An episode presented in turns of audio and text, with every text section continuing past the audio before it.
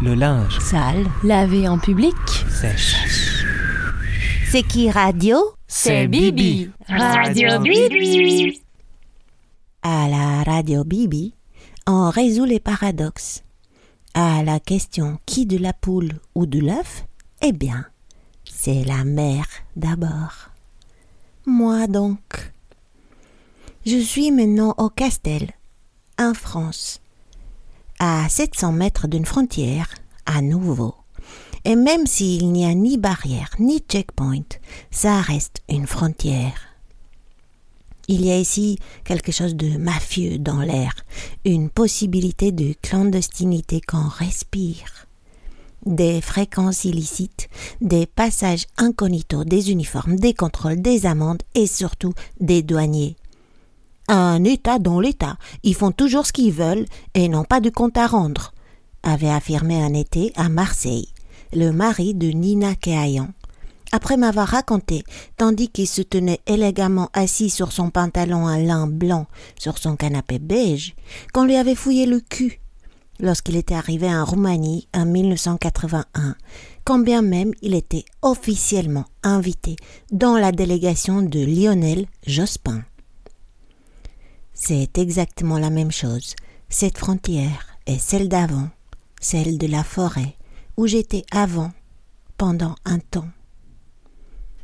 Et pourtant, rien à voir. Ah, je me fatigue moi-même. J'ai envie de fumer, et il n'est que 14h03. Je ne fume que after dark, normalement, mais parfois mon esprit invente cette envie pour remplacer l'autre, bien plus lourde. Pourtant, l'autre revient de toute façon. Quatre, cinq fois par jour, je refoule à moi l'idée, fixe et grossière, de retourner dans la forêt à Berovieja. Et qu'est-ce que je ferais à Berovieja Le feu, tout comme ici. Le compost, tout comme ici. Boire, fumer, tout comme ici. Tromper une envie avec une autre, tout comme ici. Et les bibis seront plus loin. Ils disent qu'ils veulent que je sois plus près. Ils se plaignent que je sois parti. Mais je les vois très bien.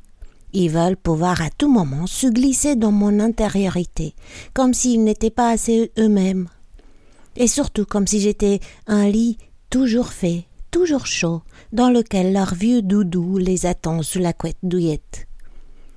Malheureusement, je ne suis qu'une partie d'un lit défait. Je suis le drap, la housse et l'été d'oreiller suspendu sur un fil à linge dans le vent. Allez, je suis aussi une couverture, un moumoute. Mais sur le fil à linge, je prends l'air depuis que les bibis sont des adultes et savent arranger leur couchage selon comment ils veulent dormir.